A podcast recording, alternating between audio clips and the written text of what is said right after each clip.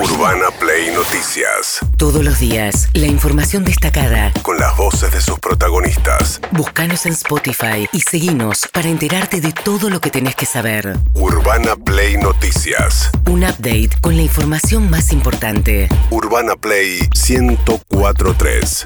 Una nueva experiencia.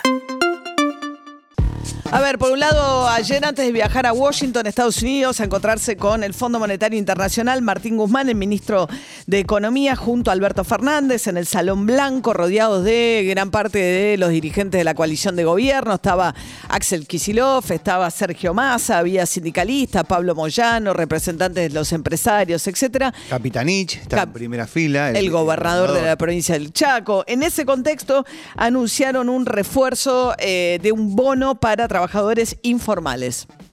vamos a otorgar un refuerzo de ingresos a las trabajadoras y trabajadores que no perciben eh, ingresos registrados, ingresos formales, que también va a incluir a los monotributistas categorías A y B y a las trabajadoras y trabajadores de casas particulares para la población entre 18 y 65 años de edad. Se va a otorgar un refuerzo de ingresos de un monto de 18 mil pesos a esta población, que se va a asignar en dos cuotas eh, a ser eh, pagadas en los meses de mayo y junio, que corresponden justamente al periodo que devenga en abril y en mayo. O sea, nueve, eh, 18 mil pesos, dos cuotas de 9 mil pesos, ¿no? Para trabajadoras en casas particulares, monotributistas A y B y trabajadores informales que ganen hasta dos salarios mínimos, que son 78 mil pesos. O sea, Sí. to- los que ganen menos de 78 mil, hay que ver cómo se inscriben después en la ANSES, ¿no? Porque, Sí, la ANSES tiene que publicar durante el día de hoy, así lo dijo ayer su titular, cuáles son los requisitos para poder acceder, en particular a los trabajadores informales. Digo, qué es lo que se le va a pedir a ese sector para que pueda acceder a este beneficio. Entonces, dos cuotas de 9 mil pesos a este sector y luego un bono adicional a jubilados a los que ya le habían dado 6 mil y entonces para completar los 18 mil son otros 12 mil pesos para jubilados para el otro mes. Las jubiladas y jubilados que perciban hasta dos jubilaciones mínimas también recibirán en el mes de mayo un refuerzo de ingresos de un monto de 12 mil pesos en una única cuota. Estas medidas que justamente buscan proteger el poder adquisitivo de los ingresos de quienes están en una situación de mayor vulnerabilidad se enmarcan dentro del programa económico que el Gobierno Nacional está llevando adelante. Bien, lo que dijo Guzmán es que eh, están cumpliendo con el- las metas fijadas con el Fondo Monetario Internacional del déficit fiscal eh, y anunció de todas maneras que van a intentar recaudar eh, parte de lo que el gobierno llama la renta extraordinaria que ciertas empresas, sobre todo vinculadas al complejo agroexportador, están percibiendo o alimenticio, ¿no? En función de la suba de los precios internacionales de alimentos por la guerra de Rusia contra Ucrania. En las próximas semanas vamos a estar trabajando en la construcción justamente de un mecanismo que nos permita poder capturar parte de la renta inesperada, que no es producto de inversiones adicionales, sino que es producto del shock que implica la guerra, que hace que ciertos sectores de nuestra economía tengan la posibilidad de hoy tener una renta que es extraordinaria. Se busca lograr capturar parte de esa renta para que el Estado pueda llevar adelante el rol que debe jugar para un desarrollo equitativo, para atacar los problemas eh, y la necesidad de una mayor inclusión social.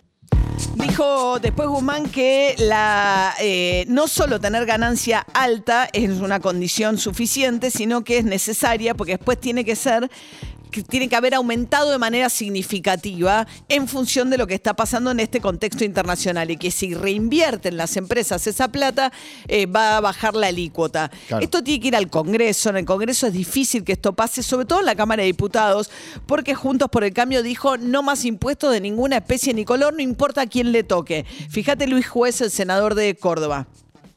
Lo inesperado que Guzmán siga siendo ministro, es lo único inesperado que tiene este país. ¿A quién más le quieren seguir sacando plata? ¿A quién más le quieren seguir sacando plata? Los únicos negros que pagan impuestos y generan empleo. ¿Te das cuenta por qué este país funciona como está? Renta inesperada. Lo único inesperado en este país que esta banda de delincuentes sigan dando clases de decencia. Eso es inesperado.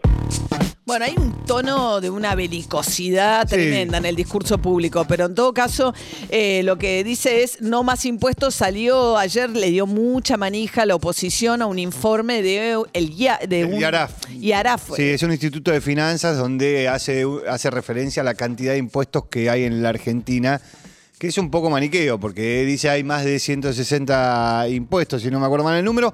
No significa que una persona pague 160 impuestos. Claro, porque mete monotributo, autónomo y aportes patronales. Entonces, o estás en relación de dependencia o sos autónomo o sos monotributista. No es que pagás los tres juntos. Claro. O, por ejemplo, pone el impuesto a eh, la bebida alcohólica o el tabaco, que hay en el mundo entero, tratando de desalentar sobre todo el consumo de tabaco, por ejemplo. Se mezcla una cantidad. Uno puede decir, a ver, ¿qué pasa con un... eh, puedes discutir cuán justo es la distribución de los impuestos, si es progresivo, o sea, si los que más tienen pagan más.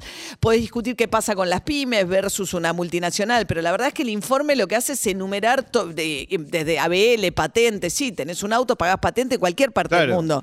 Tenés una casa, pagás impuesto inmobiliario en cualquier parte del mundo. Vos podés decir, bueno, ¿por qué te cobra el municipal más el nacional? ¿Por qué existe ingresos brutos? Digo, hay discusiones, pero meter cualquier impuesto de cualquier índole y decir, este, estos son todos los impuestos que hay, no quiere decir que vos pagues 165 al mismo tiempo. No, pero bueno, María Eugenia Vidal le dio mucha difusión, hubo una gran cantidad de dirigentes de la oposición que le dieron mucha difusión. Y los que primero saltaron es el complejo aceitero de Córdoba, Claro. diciendo no más impuestos, pues los que van a pagar ¿De dónde es juez? de dónde es juez, claro.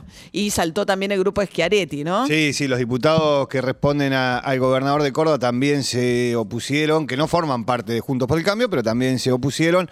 Digo, hay que tener en cuenta esto de que es un impuesto que el Fondo Monetario avala. Digo, por ejemplo, para tener una idea, esto de la renta inesperada. Dice, bueno, vayan por ahí, se lo dice al mundo. Hay sectores que están ganando muchísimo dinero en un mundo que es inflacionario, Lo que está dice el complejo, el complejo aceitero dice, nos subieron los costos, nos subieron los costos de logística, nos subieron los costos, no, te- no es solo ganancia. Pero bueno, cuando ves quién salta, sabes a quién le tocaría pagarlo eventualmente. Eh, también eh, Martín Guzmán eh, dijo que están cumpliendo con las, de- con las metas del déficit. La otra pregunta es si esto va a significar más emisión, porque el propio Guzmán se vanagloriaba de estar bajando la emisión y de sacarle presión a la inflación.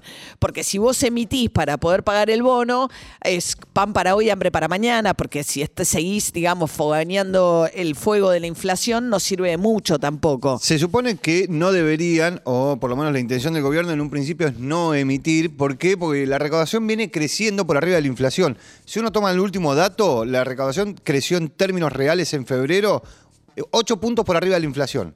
Y hace 15 meses que viene creciendo, con lo cual vos lo que tenés es muchos pesos.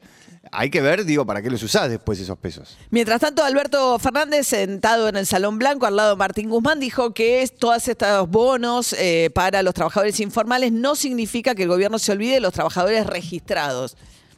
Esto no quiere decir que estamos desenten- desentendiéndonos de los trabajadores formales. Los trabajadores formales ya entre la UIA y la CGT están trabajando para reabrir paritarias y corregir los desfasajes que ha generado el proceso inflacionario en acuerdos paritarios. Y sé que estamos avanzando bien y sé que la semana que viene, me comentaba recién Claudio Moroni, vamos a tener más definiciones en muchas paritarias y vamos a trabajar para que esas correcciones vengan lo antes posible.